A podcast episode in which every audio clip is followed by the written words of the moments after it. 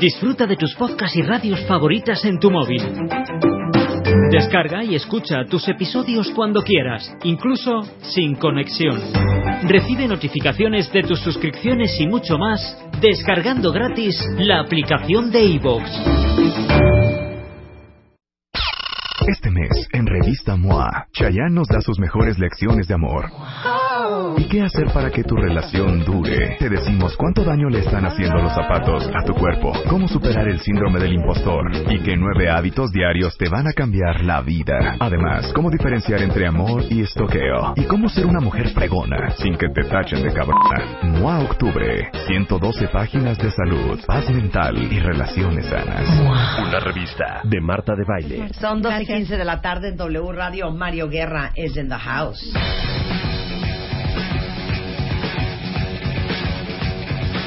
Qué angustia cuando uno en su corazón, solita en las noches, sabe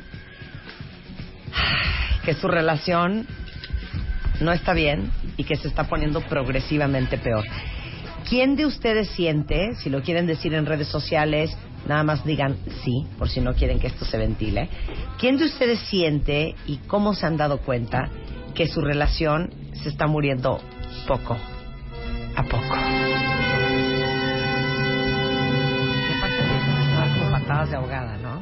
Sí, pero... Bueno, primero antes de entrar a esto te quiero preguntar. A ver. Mario Guerra, Namar Orihuela y Aura Medina estuvieron el, el sábado en nuestro eh, Master Moa Talks en Puebla. Sí, allá Que anduvimos. estuvo sensacional, Padrísimo, sí. que estuvo llenísimo. Sí, padrísimo, la gente eh, muy interesada, muy divertida, se la pasó, pero sobre todo creo que juntos aprendimos muchas cosas, ¿no? Esto es cosas del amor que a veces parecen tan complicadas, pero es increíble la respuesta, ¿no? Que a pesar de, de todas las cosas que habían pasado en, en semanas antes, a pesar de ser en Puebla, pues la gente estuvo bien, bien entusiasta, bien comprometida y sobre todo muy interesada en aprender. Entonces, Ay, padrísimo. increíble. Saludos a Muchísimas gracias a todos los que estuvieron, los que estuvieron y los que no pudieron estar, que seguramente estarán en otra edición. Moa Master Talks coming soon a pues eh, su ciudad. Muy bien. Nada más se los digo. Ya ok, entonces, cuando tu relación se va muriendo poco a poco. Sí, pero mira, aquí hay, aquí hay un truco con esto. Porque la pregunta es, ¿sientes que tu relación se muere poco a poco? Porque a lo mejor, ¿saben qué cuentavientes? Ni se está muriendo. Pero ustedes sienten que sí. Y como sienten que sí, pues ya la andan enterrando, ya la andan cafeteando y ya la andan soltando. A veces no es cierto que la relación se esté muriendo, sino que así lo vemos así. Eh, contrario a un hecho puntual que sí acaba con una relación, como una traición, una infidelidad eh, o la violencia, eh, que esas matan la relación así de, de- infarto mortal, de un hachazo, muchas parejas sienten que su relación hace mucho que se ha estado muriendo entre la costumbre y la rutina. Y ya no hayan qué hacer como para levantarla, como para que vuelva a ser lo de antes. Quieren volver a tener las mismas atenciones que tenían antes, a recibir las mismas atenciones, a que el enamoramiento sea es aquel enamoramiento que extrañan de las épocas del noviazgo del inicio.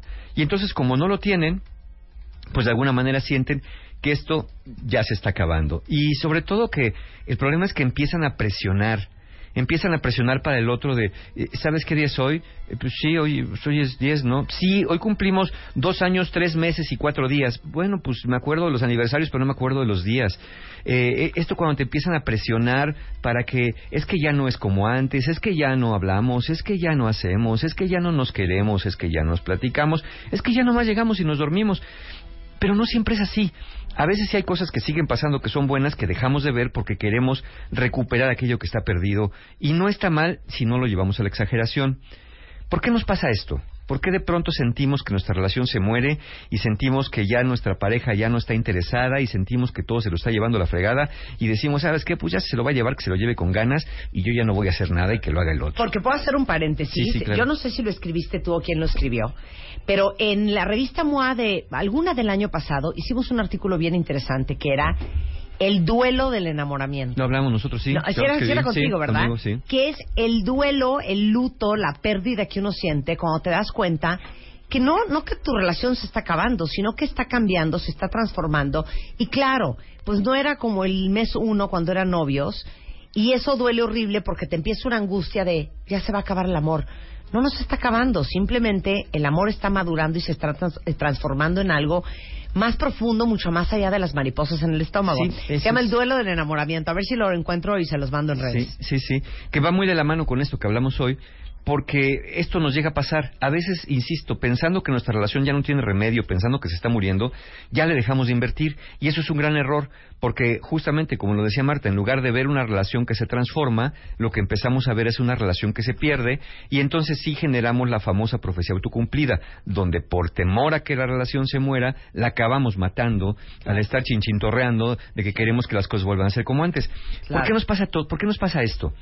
Bueno, porque a todos, absolutamente a todos, incluso al Dalai Lama y, a todos, al paso del tiempo y la repetición, empezamos a ver lo que era bueno y extraordinario como ordinario y cotidiano. Porque a todo te acostumbras. Eso se llama adaptación hedonista. Es un fenómeno psicológico. Adaptación hedonista es cuando... hedonista es cuando empiezas a ver lo bueno y extraordinario como ordinario y cotidiano y hasta medio gacho. Ya no está tan bueno. Esta adaptación hedonista es un, es un mecanismo que nos permite vivir vidas estables. Qué bueno que lo tenemos, porque nos permite vivir lejos de extrema alegría o de extrema tristeza. Porque esos, esos estados de alegría total y plena o de tristeza que nos hunde son muy desgastantes en términos emocionales. Los estados extremos crean memorias emocionales intensas que nos acercan a lo que da placer y nos alejan de lo que nos duele. Entonces, la adaptación hedonista no solamente pasa con las relaciones de pareja, también pasa con las experiencias y las posesiones. Por ejemplo, el famoso olor a coche nuevo, ¿no? Ese olorcito de coche nuevo, dices, ay, este es mi coche, no quiero que nadie lo vea, que nadie se suba, que nadie me lo ensucie, me quiero subir hasta descalzo para ni siquiera subir tierra a los tapetes que están bien bonitos. y luego uno se hace pipí en el coche. Sí, antes, antes era el coche. Sí. Hoy, ya pasado el tiempo, es el, mi coche.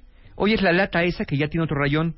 Oye, la cosa esta que qué caliente es en el invierno, en el, en el verano, qué frío es en el invierno, que qué cuánto gasta gasolina, que qué poquito corre, que no rebaso, que no avanzo, que bla, bla, bla. Bueno, eso pasa también a un viaje a un lugar diferente.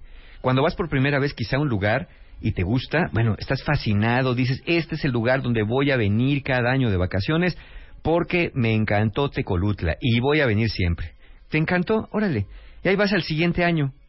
Y regresar siempre a un mismo lugar a vacacionar te puede dar certeza, pero también te puede acabar por aburrir un poco, porque muchas veces cuando vamos a un lugar, por ejemplo, a un restaurante y pruebas un platillo, o vas a una obra de teatro o al cine y ves una película y le dices a alguien, no, vente, acompáñame, te voy a acompañar, a llevarte, quiero que veas esta obra que está buenísima, quiero que comas este platillo, estos chilaquiles, ¿no? Ahí venden unas tortas de tamal buenísimas, te voy a llevar, es lo mejor que he probado en mi vida. Vas y vuelves a probar y dices, sí está buena, pero la primera vez estaba mejor. Y entonces no es que la primera vez necesariamente estuviera mejor, es que como ya la probaste por segunda vez, pues la cosa ya no te sabe igual. Pasa con un nuevo puesto, un lugar de trabajo, ¿no? Primero estás muy emocionado, cuando te adaptas te, le salen al lugar todos los defectos, a la gente y al jefe. Pasaría lo mismo con sacarte la lotería. Sería al principio una gran alegría, te da ciertas comodidades y mucha alegría, pero diversos estudios nos dicen que todos tendemos a regresar a un nivel de felicidad base, así estemos muy tristes o estemos muy alegres. Claro. Pararemos ahí. Pararemos ahí. Voy a leerte un poco lo que dicen los cuentavientes ahorita en redes sociales. Venga. Eh, dicen, 100% mi pareja estaba en duelo por su mamá y yo me volví una quejumbrosa y este y la maté, o sea, maté la relación. Ahí está. Dice, eh, yo 100%, la mía ya se murió. Alguien más dice, eh, sin duda alguna la mía va en picada. Alguien más, la mía murió a pesar de decirle siempre, se diera cuenta e hiciéramos algo, no quiso y así, y pues murió poco a poco. Este, eh, alguien más dice, la mía, no, bueno, la mía sin duda alguna no está muerta, o sea, ya es más que muerta. Ya está momificada. Ya está momificada, de eso estamos hablando y regresando del corte vamos a seguir con el tema para todos los que sienten que su relación se está muriendo poco a poco. Nada más les quiero eh, dar una, eh, una noticia bien importante que está sucediendo as we speak. El presidente del Ejecutivo catalán, eh, que es Carlo Pillemont, está ahorita enfrente del Parlamento local este, en la sesión en la que se prevé, podría declarar ya la independencia unilateral de la región de Cataluña después de este referéndum del 1 de octubre, eh, declarado, como ustedes saben, ilegal por el Tribunal Constitucional de España. Y eh, se acuerdan ustedes que en una plaza cercana a la Cámara Regional, pues están congregados miles de personas partidarias de que Cataluña se independice de España. Este, hay muchas medidas de seguridad y justamente en la transmisión, eh, digo, en la página de W Radio, vamos a tener una transmisión en vivo en este momento, así como en www.confertapia más adelante, eh, de todo lo que está pasando ahorita en España. Nosotros, este jueves que viene, eh, vamos a tener justamente a Gabriel Guerra, quien nos va a explicar con detalle por qué los catalanes se quieren eh, dividir o se quieren separar o independizar de España y en qué consiste querer separarte de tu mismo país. Pero no se lo vayan a perder a la una de la tarde. Fer Tapia les va a contar todo el tema. Y eh, ahorita en la página en vivo de W Radio pueden ver este al, ah, al presidente del Ejecutivo catalán, Charles o Charles o Carles Puigdemont, este, eh, declarando eh, pues de manera unilateral eh, la independencia de Cataluña. Estamos viendo si eso va a suceder o no va a suceder. Hacemos una pausa y ya regresamos. Son las 12.33 de la tarde en W Radio y para todos ustedes cuentavientes que los estoy leyendo en redes sociales que dicen, hijo, mi relación está más que agonizando, dice una cuentaviente y ya saben que cuando estamos hablando de cosas delicadas que están en redes sociales nunca digo sus nombres, pero Alguien dice, la mía se murió desde hace tiempo atrás, pero seguimos en contacto queriendo reiniciarla. La verdad es que yo no creo que haya segundos tiempos.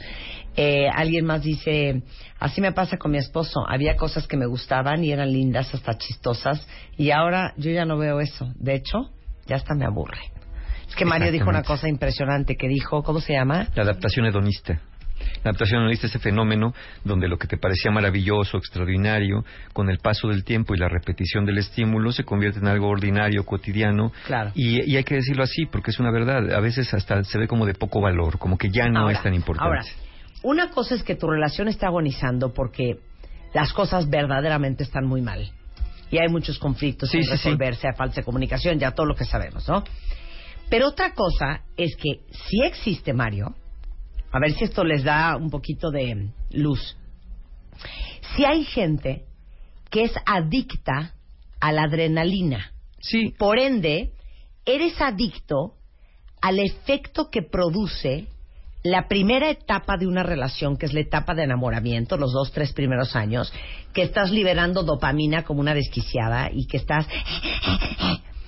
y que evidentemente eso químicamente se va desgastando y ahí es donde entra lo que los psicólogos llaman el amor maduro.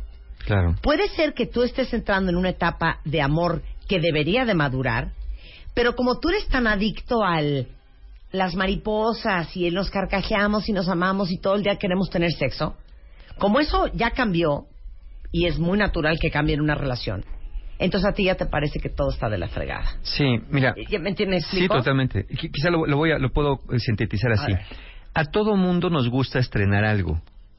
Claro. Pero hay personas que no son felices si no estrenan. claro. ¿Sí? O sea, la mayoría de nosotros, bienvenido una camisa nueva, unos zapatitos, un celular, está bien, pero hay personas que no, no pueden ser felices si no están estrenando constantemente cosas, porque necesitan esa sensación que es muy desgastante. Ya dijimos, a ver, eh, eh, la adaptación hedonista es un mecanismo eh, que es natural en todos los seres humanos. y, y, se ha perdurado a través de la evolución, para algo sirve. ¿Para qué sirve? Sirve para ahorrar energía emocional, porque nos volvemos a un estado base de felicidad.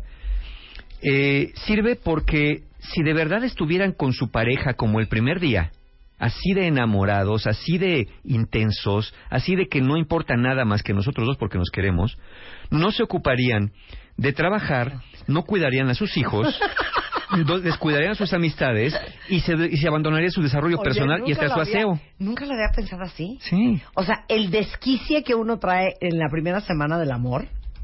Sí, ese, ese está bueno para amarrar. pero no para vivir amarrados. Claro, descuidaríamos a Descuidarías todo. tus hijos llorarían así de, de, hambre y tú, tranquilo, porque estoy viendo los ojos de tu madre, que son hermosos. Pues sí, y la madre también, ¿no? Oye, señora, su, niño está moradito, que no puede respirar. Sí, ese color le va bien, pero estoy viendo el rostro de mi marido, que es bellísimo, y no puedo dejar de verlo. No, claro, en el momento que llore el niño, en el momento que vienen los problemas económicos, en el momento que quiera, que chambear, le das un beso a tu pareja y sales corriendo a lo que tienes que hacer, porque las relaciones de pareja son una parte de la vida y no la vida son las relaciones de pareja. Si tú haces de tu vida algo, tus posesiones materiales, tu trabajo, tus hijos inclusive, o las relaciones de pareja como tu única fuente de placer, vas a tener grandes problemas. No, y les digo una cosa, si ahorita esto que dijo Mario les cayó como cubetada de agua fría, paren, echen dos pasos para atrás. Si es que ustedes han convertido el 99% de su tema de conversación y el 99% del centro de su vida, su relación de pareja. Totalmente. Sí, y hay que hacer gran conciencia con esto. Mira, pues, pero sí, me, encanta eso. Hay gente que es muy infeliz si no estrena. Si no estrena. Yo tengo un amigo que a mí me dice que él ya hizo el cálculo perfecto. Seis, ocho meses es lo máximo que él está en una relación. Entonces él sale seis, ocho meses con una y cuando pasan los ocho meses la truena y sigue con la que sigue y sigue con la que sigue y es monógamo en serie. Sí porque le gusta mucho estrenar. Claro, pero nunca acaba. Lo dice abiertamente. Nunca acaba de llegar. No, eh, sí, porque no le interesa. Sí, exactamente. y, está bien que no te interese, pero lo importante es que identifiquen hoy si su relación está muriendo o si ustedes ya perdieron interés porque a ustedes les encanta estar estrenando. Y están dejando que y, y, están abandonando la relación que tienen porque están esperando que llegue la siguiente, que esa sí va a ser la buena, juras que esa sí es la buena, pero no va a haber nada bueno si siempre andas insatisfecho. ¿Cuáles son los síntomas de la adaptación hedonista para que vayan identificando si lo sienten? En tu relación te sientes apático, te sientes insatisfecho o insatisfecha, estás harto con tu vida cotidiana la mayor parte del tiempo. Segundo síntoma, empiezas a desear lo que no tienes y crees que eso te hará feliz. Por añadidura, como, como deseas lo que no tienes, lo que tienes se vuelve rutinario y a veces, lamentablemente, hasta despreciable, o incluso sientes que lo que tienes hoy se vuelve un obstáculo que te impide tener lo que deseas.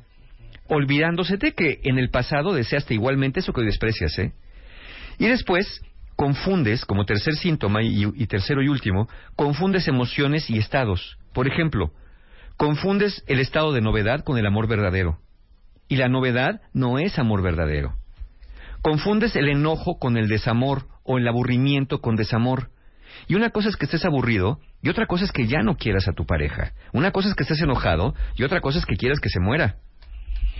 Confundes un estado base de normalidad, que es el estado que normalmente tenemos la mayor parte del tiempo, con un estado de indiferencia, sientes que ya no importa nada y que todo vale gorro. Y finalmente confundes un estado de cambio que hay en las relaciones, que pasan de ser muy intensas a más estables y maduras, con una amenaza. Y entonces, como ves una amenaza, te empiezas a defender y es cuando empiezas justamente estas persecuciones de que quieres que las cosas vuelvan a ser inmaduras como eran antes, en lugar de permitir que la relación, como un niño que va creciendo, madure y tome sus propias decisiones. ¿Qué complicaciones nos puede traer si no hacemos frente adecuadamente a la, a la adaptación hedonista? Bueno, como ocurre lentamente, a veces no te vas dando cuenta y vas descuidando tu relación poco a poco, dejando que se muera. Como ya no sientes lo mismo que antes, empiezas a venderte la idea que el amor ya se fue. Y no se fue, el amor se ha transformado en una cosa más sólida, pero menos chisporroteante. Otro efecto negativo es que dejas de apreciar las cosas buenas que tu pareja hace por ti. ¿Y sabes qué? Que a lo mejor de veras hasta ya las dejó de hacer porque tú ni las notabas ni las agradecías.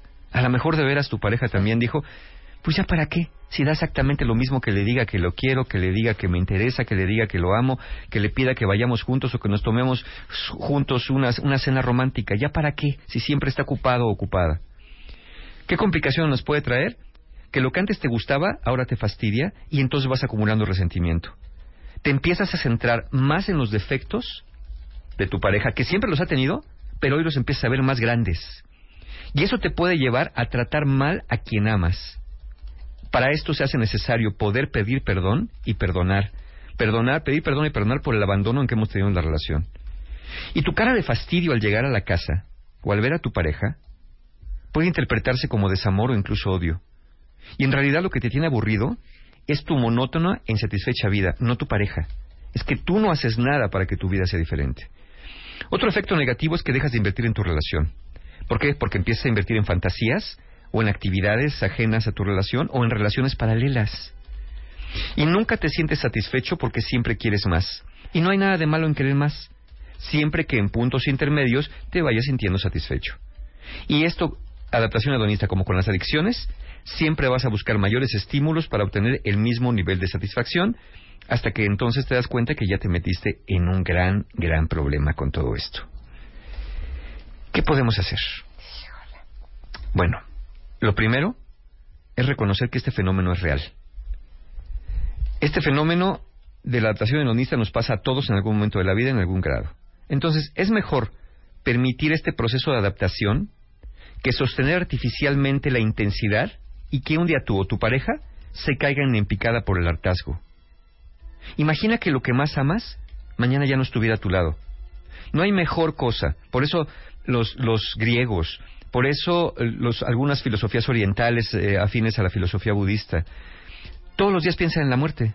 Y pensaban los griegos en la muerte, y no como una forma morbosa de, ay, que la muerte, no, sino para apreciar el valor de la vida, porque ante las puertas de la muerte, ante el enfrentamiento con la pérdida definitiva, de pronto todas las cosas se vuelven otra vez más valiosas. ¿Cuántas personas que han tenido la muerte de un ser querido, al otro día que muere no están arrepentidos por no haber valorado, por no haber eh, estado juntos, por no haber aprovechado el tiempo, cuando ya no hay tarde? ¿De qué sirven esos arrepentimientos cuando hoy todavía podrías hacer algo para que conscientemente evites que tu relación muera en esta lentitud? Entonces, primero reconocer. Segundo, adaptarte a una nueva forma de relación menos novedosa pero más profunda. Y saben que ayuda mucho las conversaciones diarias sobre el día a día de cada uno. No conversaciones de quejas, de hijos, de tareas domésticas. Conversaciones de ustedes. ¿De qué hablan las parejas? Hablan de lo de cada uno hablan de lo de los dos y hablan de todo lo demás. Entonces, la idea es escuchar y empatizar. No siempre tienen que ofrecer, soluciones y ojo, parejas, no siempre tienen que estar de acuerdo para seguirse amando. Es perfectamente normal que puedan pensar diferentes en ciertos temas y puedan seguirse amando. Que alguien pueda pensar que es mejor que los catalanes se independicen y otros que se queden, eso es irrelevante para las la vida de pareja y no debería ser un motivo de conflicto para que lleguen a un punto de ruptura o separación. Entonces, adaptarse a una nueva forma es una buena idea. Después, tercero, busca fuentes de felicidad que provengan de otras áreas de tu vida, además de tu relación de pareja. Y no estoy diciendo que tengas otra pareja o tengas un amante sino que te mantengas estimulado o estimulada, además de tu relación con el trabajo, con el estudio, con la escritura, la lectura, viajes que incluso podrías compartir con tu pareja. Si de verdad quieres estrenar algo, ¿qué tal que por qué no empiezas por estrenar una nueva mentalidad? ¿Qué tal que, acabas que empiezas por estrenar una nueva forma de pensar y de relacionarte incluso contigo mismo o contigo misma? Y finalmente, tengan un sueño común. Busquen un sueño que alcanzar, que sea compartido, que motiva a los dos, como un gran viaje, una casa propia, una vida juntos cuando envejezcan. envejezcan. No olviden las metas eh, cortas eh, e intermedias, pero cuiden, cuiden con no renunciar a sus sueños personales por realizar los sueños del otro. En una pareja algo bueno y satisfactorio debe ser bueno y satisfactorio para cada uno. Y si les ayuda esto, ahí les va una recomendación. Pónganse un despertador. ¿A qué me refiero con un despertador? En su agenda o calendario pongan un recordatorio cada tres meses que diga cómo va nuestra relación. Así no va a pasar mucho tiempo para que puedan hacer ajustes necesarios, pero deben ser perseverantes y estar dispuestos a esto o va a ser contraproducente si lo hacen como algo impuesto respeten el día. Vamos a pensar, eh, el último día de cada mes, de cada tres meses, nos vamos a sentar a preguntar cómo nos sentimos, si estamos bien, si estamos mal, qué nos está aburriendo, qué nos está gustando. Respeten ese día de evaluar su relación como si tuvieran una muy importante junta de trabajo. Porque es bien común dejar de lado lo personal cuando lo laboral o cuando los hijos o cuando la economía aprieta. Háganlo como algo bien importante y agradezcan. Agradezcan a su pareja porque la gratitud te ayuda a focalizarte en lo bueno que tienes en la vida agradecer no solo por lo que recibes, sino también por lo que no pierdes. Y en este caso, un diario de gratitud es muy buena idea en este caso. Agradecer tres cosas todos los días, eh, tres cosas que tengas que agradecer por tu relación de pareja, tres cosas que tengas que agradecer porque la persona que está junto a ti está a tu lado. Es una muy buena manera de voltear a ver un ángulo distinto de aquella persona que un día amamos a lo loco, pero que hoy, hoy podemos amar con intención y con profundidad en lugar de estar pensando cómo le haré para divorciarme sin mayores consecuencias. Sí, pero eso es, eso es impresionante. De hecho, deberíamos hacer un programa, creo que lo hicimos alguna vez seguramente contigo y también con Eduardo Calixto Cuentavientes, que es nuestro neurofisiólogo que explicó cómo sucede el amor en el cerebro. Porque cuando uno entiende los ciclos del amor, eh, te das cuenta que lo que está pasando es normal o no es normal. Que es lo mismo en el desarrollo de un niño sabes que si para los eh, seis, siete meses no logras sostener la cabeza y quedarse sentado... Algo no está bien. Algo no está bien. Si sabes que para los dos años y medio, tres años, no dice más de diez palabras, sabes que algo no está bien. Al igual que sabes que es normal que tenga diez meses y que todavía no pueda dejar el pañal. Es lo mismo en una relación. El amor tiene etapas y si uno es totalmente ajeno a cómo resulta eso y, y cómo funciona en el cerebro, sabrás que esa bomba química que te produce el enamoramiento, que dura más o menos entre dos y tres años en el cerebro, eso es insostenible para el resto de la vida. Pero si tú quieres tener esa sensación que tenías con tu pareja los primeros dos meses, los siguientes 40 años, estás viviendo en una fantasía, en una ilusión y vas a acabar siendo monógamo en serie o nunca vas a tener llenadera y paz en una relación. Entonces, muchas veces no es que tu relación esté mal, es que las expectativas que tú tienes de tu relación no son las correctas. No son las correctas y son totalmente irreales. Sí. Ese es el asunto. Sí, si esperas que un bebé, siguiendo tu ejemplo, si esperas que un bebé hable cuando apenas está gateando, o si esperas que siga gateando cuando ya debería ir a la universidad, pues vas a tener problemas. Vas a decir, lo vas a tratar mal. Está mal. No, el, bebé, está, mal. El bebé está en la etapa en la que tiene que, estar. La relación no está mal, la relación está en la etapa en que tiene que estar. Y cuando pasa el tiempo y la relación ha sido buena, te vas a, vas a tener una etapa justamente donde tienes que adaptarte a un nivel de vida distinto, a un nivel de relación distinto, que insisto, se sostiene muchísimo en las conversaciones, en compartir y mucho menos en los suspiros y en las idealizaciones fantasiosas de una persona perfecta que está junto a mí. No, tu pareja, yo, tú, todos, Marta, todos estamos llenos de defectos, pero cuando estamos en una buena relación, existen, no se niegan, pero no se centra uno en ellos ni trata de anularlos para levantarnos un pedestal de santidad. Por supuesto. Así mero. Bueno, eh, hay curso con Mario Guerra próximamente por si alguien ocupa. Por si alguien ocupa. Los quiero invitar. Este sábado, 14 de octubre, hay un evento en Expo Santa Fe que se llama Empoderando Mujeres. Los boletos se venden en Ticketmaster y va a estar Paola Rojas, Olga Sánchez Cordero, va a estar Elisa, Quejeiro, va a estar Isabel Miranda, Amalia García. Bueno, vamos a estar varios personalidades. Este, y bueno, yo, eh, personalidades y yo, además, este, dando una conferencia el próximo 14 de octubre, boletos en Ticketmaster. Y también, por supuesto, que los quiero invitar a los talleres que tenemos con mis amigos de Encuentro Humano. Tenemos nuestro último taller del año, Aprender de la Pérdida, que es un taller que es el 21 de octubre para pérdidas por muerte. Ya sea que alguien haya muerto ah, reciente o hace mucho tiempo, o que alguien tenga un familiar muy enfermo y que estén sufriendo por esto y no sepan cómo superarlo, este taller es para ustedes, para que dejen de estar arrastrando estos duelos inconclusos. El día siguiente, 22 de octubre, mi taller del perdón, justamente, si tienen una relación que han dejado en el abandono y han hecho muchas cosas que lastiman, qué mejor que ir a un taller de ese tipo para perdonar y para perdonarse que esto es bien importante también, es el 22 de octubre y finalmente el 29 de octubre mi taller Sanando Heridas de la Infancia para que tampoco vengan arrastrando aquellas cosas que los papás hicieron, que lo hicieron de buena voluntad, pero no siempre con las mejores herramientas. Toda la información de los talleres y formas de pago, hasta seis meses de interés en la página de mis amigos encuentrohumano.com. Muchas gracias, Mario. Encantado. Un placer tenerte aquí, como siempre. Y luego, cuenta cuentavientes, para todos los que están eh, infartados con la cantidad de arrugas que ya tienen, las patas de gallo, las líneas de expresión en la cara. Hoy tenemos en consultorio MOA la dermatóloga Gloria Ordóñez para contestar todas sus dudas. Eh, ahora sí que, porque no todas las cremas son para la cara, para que vean cuál es dónde, qué tipo de piel tienen, cuáles son las alternativas, cuáles son los tratamientos invasivos y no invasivos que existen. Para los que dicen, es que no puede ser que tenga yo 30 años y tenga estas arrugas en la frente. Bueno, pues hoy vamos a tener a una dermatóloga en consultorio MOA para que la puedan consultar totalmente gratis a través de las redes sociales de Revista MOA, Periscope, Facebook, YouTube, eh, hoy a las 8 en punto de la noche. Y si ahorita, ahorita, ahorita tienen alguna duda que quieran ir enviando, porque las vamos a contestar durante el consultorio, pueden hacerlo a través de Twitter usando el hashtag gatito consultorio MOA.